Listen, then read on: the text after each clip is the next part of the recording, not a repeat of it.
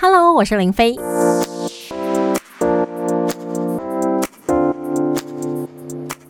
天在节目上呢，为您邀请到中国医药大学附设医院，还有亚洲大学附属医院泌尿科专科医师邱红杰邱医师来到我们节目当中。Hello，邱医师早安！主持人好，各位听众朋友大家好。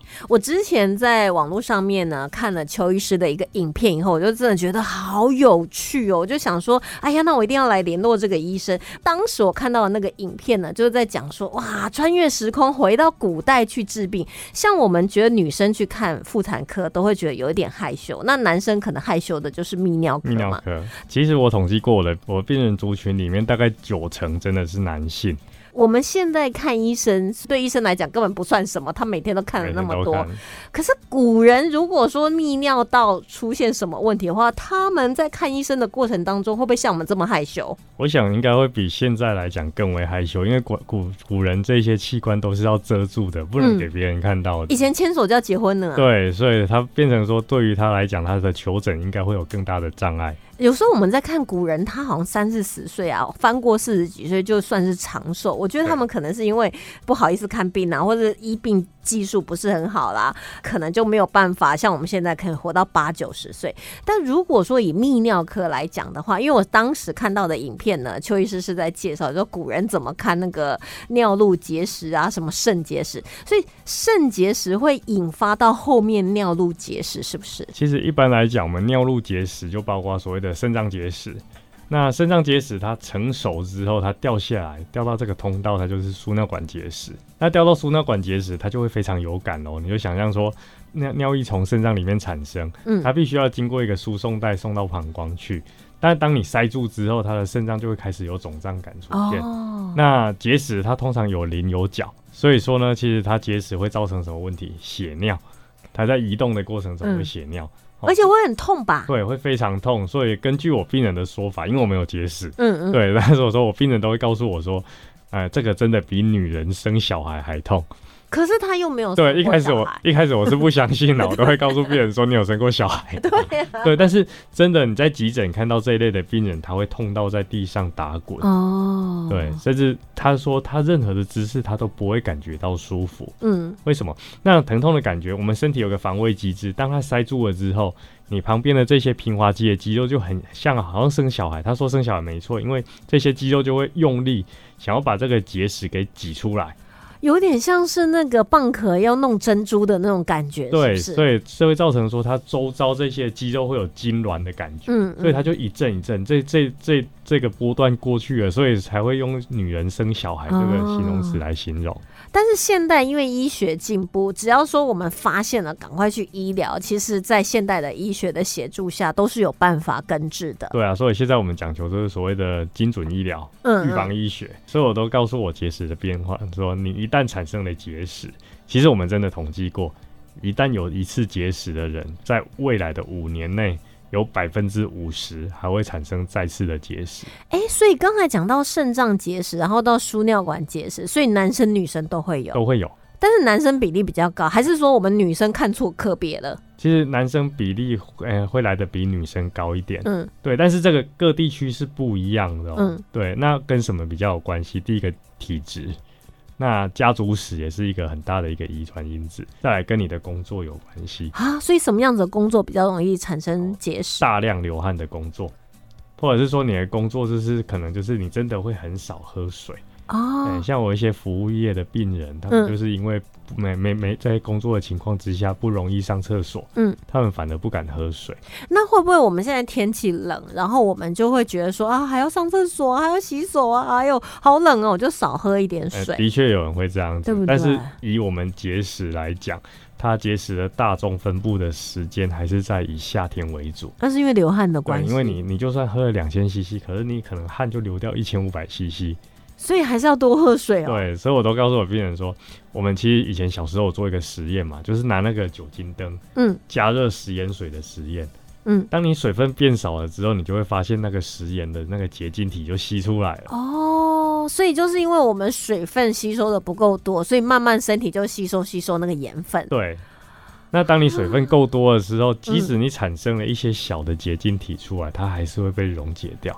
所以，我们如果要预防，就是所谓的肾结石，或者说其他结石，是不是也是类似的原理？对，类似原理，就是要多喝水，就是多喝水。好，因为我们身体的组成百分之七十到八十都是水，都是水。对，可是水喝多会水中毒哎。如果说真的要喝到水中毒，其实不是很容易。OK，好，他可能必须要搭配你真的有强迫症，才有可能真的到水中。之前有个朋友，他有一种奇怪的强迫症，就是我们如果去餐厅吃饭呐，不是会有水杯吗？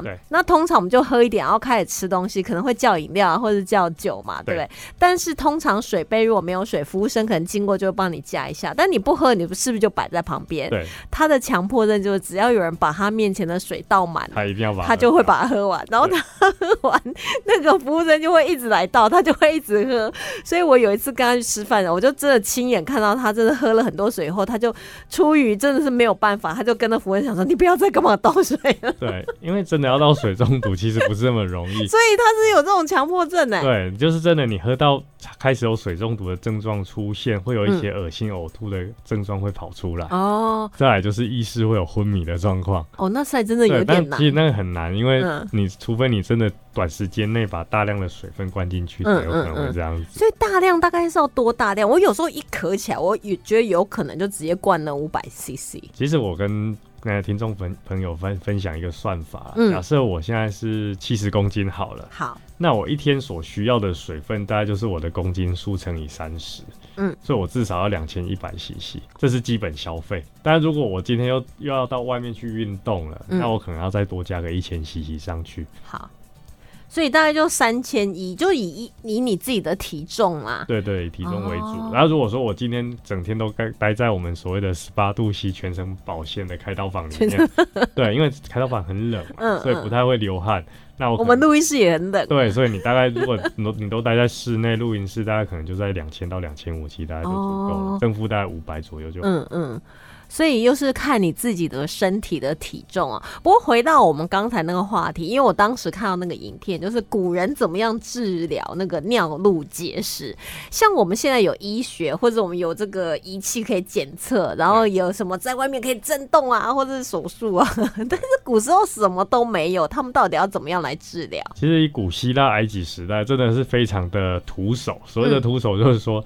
当发现这个地方有结石的时候，我们看到，我其实我们会知道这些治疗是根据他们过去的壁画。那你就真的拿一个斧头，或者是说石器时代的那个尖锐的石头，嗯，就往你肾脏那个方向去找。哎，那如果是膀胱结石，就往膀胱往耻骨上去找。嗯，他这样会打破皮吧？对，一个啊破皮是还算小事。OK，如果因为肾脏是一个血流很丰富的器官，嗯，哦，膀胱其实血流也颇丰富。那凿进去之后，第一个，如果说你造成大出血，这个病人可能因为为了治疗结石就死亡了。是谁发明这样的这个治疗方法？这样很恐怖哎！古代的先哲嘛。然后第二个，如果假设你治疗成功，也成功凿进去，也成功看到石头，也把它拿出来了啊，所以他是。打破自己的身体，挖出血管里面，或者是那个尿道，我们所谓的尿尿液储存空间的一个地方，比如说肾盂里面的石头，好可怕，膀胱里面的石头。嗯，那假设他也真的成功做到这一步了，嗯，石头也拿出来了，因为古代没有抗生素，对，所以他有可能就是有细菌感染，细菌感染而死亡。所以其实你想想看，古代的人平均寿命会这么短，其实不是没有原因的。他们为什么要去治疗这个疾病呢？因为可能前面就有很多例子，就是可能被找一找就被血管大崩裂啊，然后就流血死掉，或者是啊终于活下来，但是后来细菌感染死掉。对，一定是有症状才会去治疗。就像刚刚讲了，他结石塞住了，他可能就已经生不如死了。嗯，他就会央求那个巫医说：“救救我吧，救救我吧，你可不可以帮我把这个结石给取出来？”嗯。只是说，我我也是不了解他当时是怎么诊断出他有结石。那其实你跟你就看古代有一些医书很有趣哦。嗯。那时候的症状主要是根据问诊跟症状而推断出他的疾病的原因。其实以现代医学的角度来讲，我永远记得一件事情。嗯。我当时在学问诊的时候，在医学院的时候，老师就问我问我们所有人说，如果一个医生啊，他不靠任何仪器，不靠任何检查，你光问诊，你觉得有多少成的？几率它是可以正确的命中这个诊断，其实大概有七成哦。啊，可是问题，万一病人他描述不清，或者他有所隐瞒，当然，一般来讲，病人是不会去欺骗医生嘛。对啊。第二个就是说，当病人描述不清的时候，没有关系，因为我们医师懂得，受过训练的医师，他懂得如何去问哦，还有要截取到我们所需要的讯息，比如说过滤一些我们不需要的讯息。嗯，那会不会说我先入为主，觉得说你可能是这个病症，然后我就朝这个方向去问，但是。哦，当然这有可能啊，所以还是有三成的几率会 miss 掉。哦，OK。可是他这样的一种巫医治疗的方法，在古希腊罗马时代，对。哦，我看不晓得多少人可能是因为死这样而死于结石。其实，因为过去其实就像刚刚提到说，四十岁以上其实寿命就算长。对对，而且其实以目前台湾的医疗的技术来讲，它还是有死亡率存在哦。啊？为什么？为什么？例如说，假设他结石成形成了。让他掉到输尿管里面，嗯，那有些人他可能合并糖尿病方面的问题，所以他感觉神经不是这么敏感，嗯，那塞住之后，上面开始蓄积，开始化脓，那化脓完之后，他就产生败血性休克。哦，所以他其实可能是其他的症状导致他这个输尿管结石并没有那么明显的彰彰显出来。对，而而且他就在里面开始产生细菌感染、化脓，然后一直进展到败血性的休克。所以以前我都会问我老师一个问题啊，那在古代怎么办？对，那所以老师就回答我说，那所以古代有这么多人莫名其妙的死亡，不知道原因啊，嗯，对吧？现代医学到一百这近一百年才有比较长足的一个进步啊，嗯嗯，所以你去调查说一百年前很多人的死亡原因其实都是不明的，嗯，对，因为可能都是生病吧，对，大家都知道生病，或者是说他痛了三天，后来就过世了，可是不知道原因。哦。因为身体有太多器官可以痛了啊！对，而且以前也没有所谓的病理解剖。我觉得这样听起来，古人好像在看医生，跟在玩那个大挑战的那种感觉。对啊，虽然说医生也可以治好你，但他也有可能在治疗过程当中就害死你了。对，有可能。毕竟过去以前的医疗技术不是像现在这么发达，现在都是做完诊断之后，对你大概至少有百分之九十，甚至几乎百分之一百就确诊了，才开始做治疗。因为你首先总是要知道是什么原因吧。可是就像刚才邱医生提到，就是虽然在古书上面或者壁画并没有告诉我们说他们到底怎么样确诊说这个是结石，他们可能有他们自己的一个方法，但是他是用那种打的啊，对，然后直接。我现在想到就很恐怖。对，其实是一直到中古中世纪时代，牛顿的那个时代才开始有所谓的手术器械。嗯，对，比较精确的手术器械。那那时候虽然有有消毒这个观念的，可是问题是当时还没有麻药哦。嗯。啊，讲到这个没有麻药，我之前有看过一个跟医学相关的呃书上有讲到一个故事。不过我们先休息一会儿再来讲。如果在没有麻药的时代，那可是我有手术刀了，这样要开刀不开刀呢？我们待会再来请教邱医师。OK。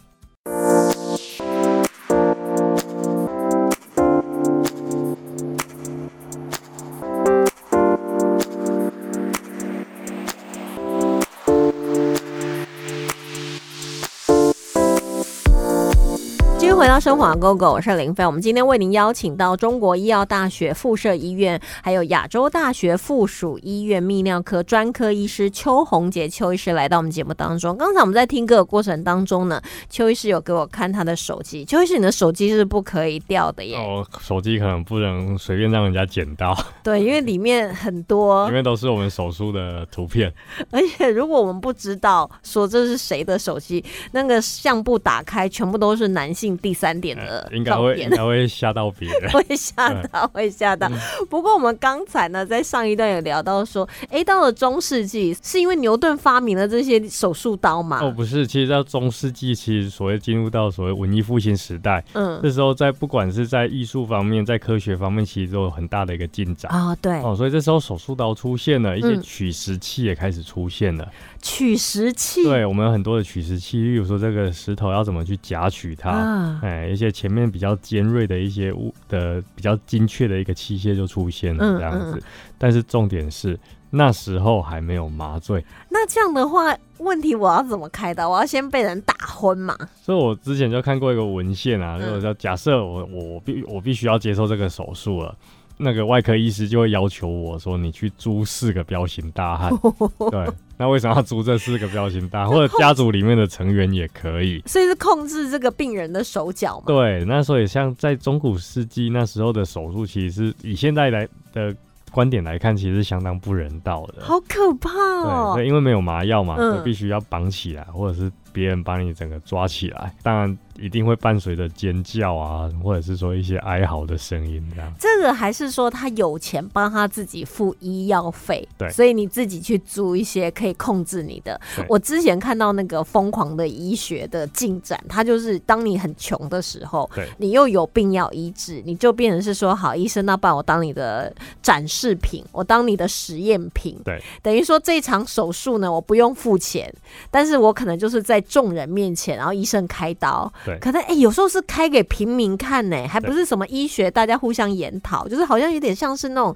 呃看展的那种感觉。然后我之前看到那个，他就是有一个人得盲肠炎，然后可是因为医生他好像找不到地方，就是帮他开刀的那个医生找不到地方，然后他就在台上一直叫，一直叫，一直叫，叫到后来叫死了，好可怕。这个嗯，医学的展展览，或者是说医学所谓的 demo。从古代就开始有，其实直到现在还是有。嗯，那其实我们现在当然就很符合标准，很符合一些道德规范的标准。我们会告诉病人说，这个就是要作为一个医学的会议之用。那在在场观看的就是所有的专业的医师这样子。好啊，那那当然就是展展示向其他医师展示出比较新的一些医疗技术。哎，可是像我们如果是一些教学医院的话，不是本来也是会有一些实习医生，然后他们会跟着主治医师，然后就可能会参与专科医生或者主治医生他们接触的那个病例嘛？哦，当然，这是在医院里面的教学。嗯，对。那像其实像泌尿科来讲，我们所谓的欧洲泌尿科医学会、亚洲泌尿科医学会，然后在这个这么大的医学会当中，所有的各国的医师。聚集，然后当然就会想要看说，目前来讲最新的医学进展到底是什么样的手术哦。所以如果说有人已经有研发新的，可能相同的病症，但是我有更新的、更新的治疗方式，就可能会现场是直接开一次给。对，当然以现在来讲，其实技术很很很精进嘛，所以我们其实可以用录影的方式。对，其实病人不用太过于紧张，因为完全不会透露出病人的身份。OK，但是这个是在彼此同意的情况下，是，而且也有打麻药。这是在有打麻药的情况之下，所以你去看一些以前欧洲那时候的医学史的一些文献，嗯，常常就会看到在大讲堂上面，医生就当场在开刀，对。对，然后下面都是医学他的学生或者是说其他的医师过来看他开刀，嗯嗯，当然也是一种教学相长，只是过去来讲可能就不是这么人道，而且过去没有麻药啊，对，所以所以痛也痛死了吧，所以当时是非常嘈杂的，嗯，对，而且其实在那个环境之下，其实也是不允许的，为什么？我说以现在的观点来看，对，第一个，它它不是一个消毒的环境，那现在一定是在开刀房里面所进行。嗯，所以当时在中世纪，在没有麻药，可是有手术刀的情况下，它存活率有比较高吗？会比较高。嗯，哎，为什么？因为后来就是开始中世纪以后，它当然有专专属的器械啊，在甚至后来开始抗生素出现了。嗯，对，那再就是。但到近代啦，所以近代就近一两百年，麻药开始出现了，嗯，它当然手术的存活率就提升非常高。所以像现在来讲，除非说像刚才邱医师提到说，他可能在里面塞住，变成是败血症，我们可能一般在外面还感受不出来，是的，你自己没有警讯，就比较容易是因为比如说尿路结石或肾结石导致可能死亡的案例。其他的情况下，应该这种其实。以单纯结石而死亡案例其实非常的少见，嗯，对，啊比较常见的就是说可能结石它可能有一些结构性的异常，里面合并有一些大血管出血的问题。第二个就是说它本身感染方面的问题，免疫力低下方面的问题。第三种就是我们最医师最不乐意见到的手术成功，但是病人死亡。什么意思？为什么？说我成功结石取出来了，对，可是病人他可能有心脏病。哦，对，那在麻药的过程当中，他可能没有办法去承受这样的压力，嗯嗯，哦，或者是说他的他有心脏病，手术我也成功的让病人下来了。可是他心脏方面突然间产生了一个心肌梗塞，嗯，所以这个也是有可能会遇到的。所以像我们如果是结石来讲，那我们治疗的方法大概是有哪些？都一定要开刀吗？应该不至于吧？OK，以现代来讲啊，其实我真的很推荐说各位听众朋友，如果真的有结石病史，一定要定期追踪。嗯，因为在零点五公分以下，有时候真是多喝水或者吃一些所谓的抑制结石产生的一些药物。或者是或者一些平滑剂、扩张剂，其实这些石头有时候你光在跑步的过程中、走动的过程当中，它就排掉了啊，这么厉害，在莫名其妙之下，因为它够小颗，嗯嗯，那我就是就想象说，它那个在肾脏里面的钟乳石。它有可能我们在跑步的过程中，它会晃动嘛？嗯嗯。那晃动完之后，它就从上面掉下来了。对对。那这时候它还小颗的时候，它就顺着这条条大道，它就排出去了。哦。甚至病人完全没有感觉。嗯嗯。对。那在零点五到一公分左右，而且我们 X 光也看得到之下，其实我们用体外震波碎石把它挤碎掉就可以了。嗯嗯。当然击碎完之后，还是要多喝水了，因为它比较容易排掉。那以体外震波碎石的成功率来讲，以目前的医学角度，大概在七成到八成多之间啊。那还是有百分之十几没有办法排出来嘛。嗯嗯。那真的还是没有办法排出来，然后有可能必须要做一个输尿管镜的手术，嗯，进去里面做夹取的动作。那这样的话，其实如果说到手术那一阶段，对，到我们从有结石到必须要手术的话，它会不会有一个时间线？其实主要是要看它结石的大小以及它的位置。嗯，哎，为什么？因为有些病人他已经塞住了。对。那你看到肾脏都已经肿得很厉害了，例如说针对这种病人，我会建议他说：那我们还是直接手术把它夹掉。因为我把这个障碍物移除掉，那身上上面的水肿就会消掉了。嗯嗯。那如果我还是选择用体外震波碎石打完之后，它不一定排得出来。哦，它只是震的比较小。对，但是还要等它排出来。那我觉得就是缓不济急。对。所以要根据每个病人的状况。嗯。那我遇过一个比较特殊的是，这个病人他是一个机长，他告诉我，因为他有结石病史，他告诉我说，航空公司要求他，你身上不能带有任何一颗结石。我才会让你回来开飞机。OK，这个要求也是对的啦。万一他结石掉下来，在开飞机过程当中突然间剧烈疼痛，嗯，对，所以说变成这个，我们必须要做一个很精密的检查，检查说他结石在哪个位置。嗯，那这种我就不会推荐他用体外震波碎石，我可能用输尿管镜或甚至所谓的软式输尿管镜。目前来讲，最新的科技。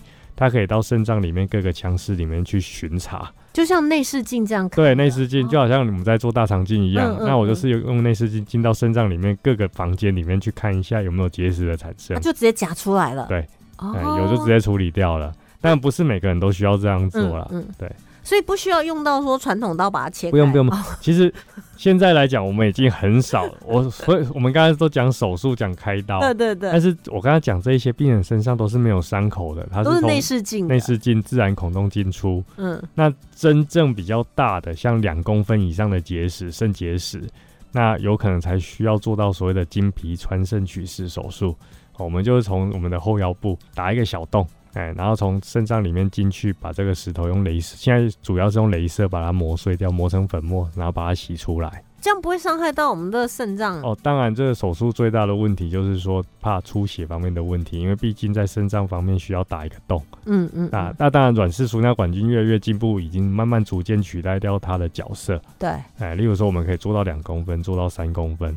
那当然，以鹿角状结石，我们可能还是需要它啦，就是还是需要打个洞进去，把这鹿角状结石给清理掉。那邱医师，就像你在行医的过程当中，有没有非常可怕的那种结石状况出现？最大结石会有大到多大？我刚才讲到鹿角状结石，那就是非常可怕。那个那种的结石，就是已经到六公分的结石啊，是直径六公分吗？对，直径六公分。那而且它真的是长鹿角，就是想你就想象说，它各个房间里面都充满了石头。这个病人应该是日常生活都会痛不欲生吧？他完全没有感觉。他怎么会没有感觉？为什么？因为他长太大，所以他不会掉下来。哦，所以他一直都在身上。对，但是他为什么会发现？他一直反复性泌尿道发炎。嗯嗯嗯。大家觉得很奇怪啊，医生也觉得很奇怪。后来一照 X 光，发现一个鹿角状结石六公分在这个地方。所以我们没有疼痛，也不见得说我们身上就是没有结石。对，但是它是因为反复性泌尿道感染而发现的。嗯，对。所以如果我们有反复性泌尿道感染，我们也不能说啊，反正我今天吃了消炎药啊，抗生素好了就没事了。是的，所以你一定要去找出它的原因是什么。好，这个六公分哦。六公分。那我今天处理那个是膀胱结石，嗯，那个膀胱结石里面至少聚集了三十颗的小结石在里面。它真的是石头？对，真的是石头啊！啊，印度它石头还有年轮哦，就是我们用镭射光把它打开之后，你就那好像爆米花状一样，它里面是有年轮呈现的。就是一圈一圈一圈一对圈，对对啊，这三十几颗，三十几颗，而且这个大概病灶已经呈现十年之久，怎么这么能忍啊？对吧、他就是一直觉得解尿不舒服，可是这个北北八几岁，他就想说我吃完消炎药就会改善，所以他只是不舒服，对，他还没有到那种在地上打滚，还没有到打滚，嗯。啊，因为真的会打滚是塞在输尿管的才会打滚。嗯。对，在膀胱还比较膀胱还不会，但是在膀胱会非常的不舒服。为什么？嗯你想想看，膀胱就是装尿液的储存空间嘛，那里面有这么多颗石头在里面，你无时无刻都想要上厕所啊。哎、这让我会想到以前我们念过一个故事，就是乌鸦想要喝水的时候啊，哦，对对对，就把那个石头丢到那个水瓶里面，然后慢慢那个水就升上了。对，所以其实那个其实真的非常不舒服，因为它嗯可能占据掉你膀胱一半的空间了。嗯那我也遇过一个就是卧床的一个老奶奶，这个也是蛮蛮可怜的一个案例啊，就是说她膀胱的结石哦，帮她拿出来之后，那个结石是可以塞满整个我们七百 CC 手摇饮料那个杯子。也太多了吧？对，所以你可以想象说，那它膀胱的储存空间还剩多少？嗯，那啊，它会被带来的原因是什么？因为家属就告诉我说，奇怪，它怎么二十四小时那个尿道孔都一直在漏尿，一直在漏尿。嗯嗯为什么呢？因为它没有储存空间啊，所以当然就是那个哦肾脏制造出尿液到膀胱，就当然就直接从尿道漏出来了，它就完全不像我们说，我们可以没有收没办法收缩，因为膀胱是一个弹性的器官，嗯嗯它可以收可以放，嗯哎、它可以储存到三百 CC，它才会传递讯号给我们大脑，提醒我们说该上厕所了。嗯，那我们才嗯。把它解解完，把它排空出去。那像这样的膀胱结石，我们把这些石头取出来以后，它的症状是完全就会哦它那个恢复嘛？频尿的症状会改善的，因为它嗯你我你又重新获得一个新的储存空间了。但刚才医师讲到说它是有弹性，它会不会就是被撑大了，或者是撑到弹性疲乏？呃有些合并一些神经性病变的人，的确它会造成弹性疲乏的问题。嗯例如说，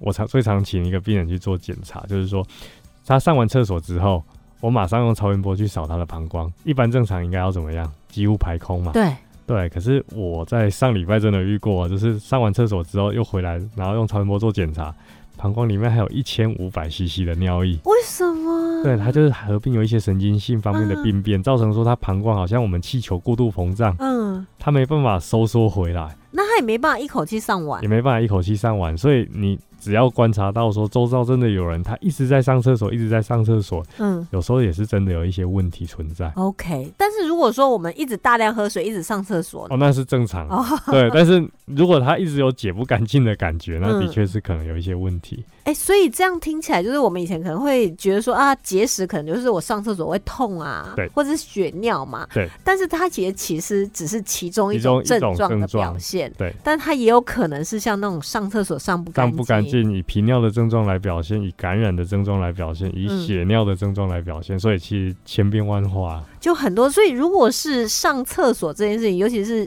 泌尿道，可能就跟小号有关系。对。如果说一般的规律性改变，如果说我从小到大都这样呢？哦从小到大都这样子的话，通常来讲，往往是习惯性的问题。嗯哎，或者是说有一些人他所谓的膀胱过动症，嗯那他个性本来就比较紧张，嗯哎，那他当然就上厕所次数就会很多，或者是说他长期处在一个压力比较大的环境之下，哎，那他这样就是搞遇到紧张就想要上厕所，也是有。那是心理导致的啦。对，所以膀胱是一个很有趣的器官。我常嗯常告诉啊、呃我顺便跟听众朋友分享说，膀胱它就是一个生理器官，也是一个心理器官。嗯嗯，啊，为什么我我我现在紧张的时候，我也会想上厕所？对，就算即便你去厕所，觉得也也没有啊。例如你参加一个颁奖典礼，你要上嗯去致辞的时候，你一定会想要先上个厕所。像我们有时候在考试前也会想说，要进去考试之前要先上个厕所，因为你害怕说待会写考卷写到一半的时会不会候突然真的对对忍不住这样子？哦，所以心理的因素也会心理因素也会导致就是想要上厕所的感觉。嗯嗯嗯。对，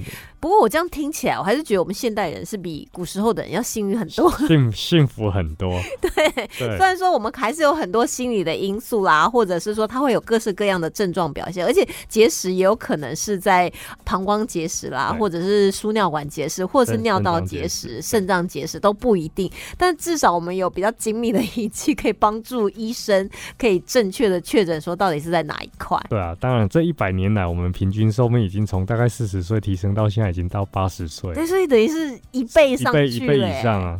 而且其实现在我们医疗上其实进步非常快，以前可能大概十年一个世代，嗯，现在大概每一年你要是没有跟上国际的一些医学的进步，你可能就变得比较落伍了。啊，每年都会有新对，每年都会有新的东西。嗯嗯，所以你看很多医师他常常要出国去开会，其实就是吸取一些国外方面的薪资啦。有时候我们看那个医院啊，他比如说啊某某的那个医师那个诊啊，可能先停诊啊，医生出国开会，然后有以前我都会猜说应该出国去玩吧，没有啦，开玩笑。其其实我都是这样，因为其实真的以前在国内很少能够休息，能够玩，所以我通常会参加一个医学会议，我会多停留个一两天，嗯了解一下当地，然后再回来。其实邱医师自己也有一个粉砖，对不对？我觉得里面好多资料，虽然说邱医师的手机里面更多秘密，但是在粉砖上面其实也很多资料，甚至很多跟泌尿相关的一些医学的常识，我觉得我们也可以去吸收一些知识。对啊，我想想在上面 PO 一些过去可以出国的时候啦，我就出国开会，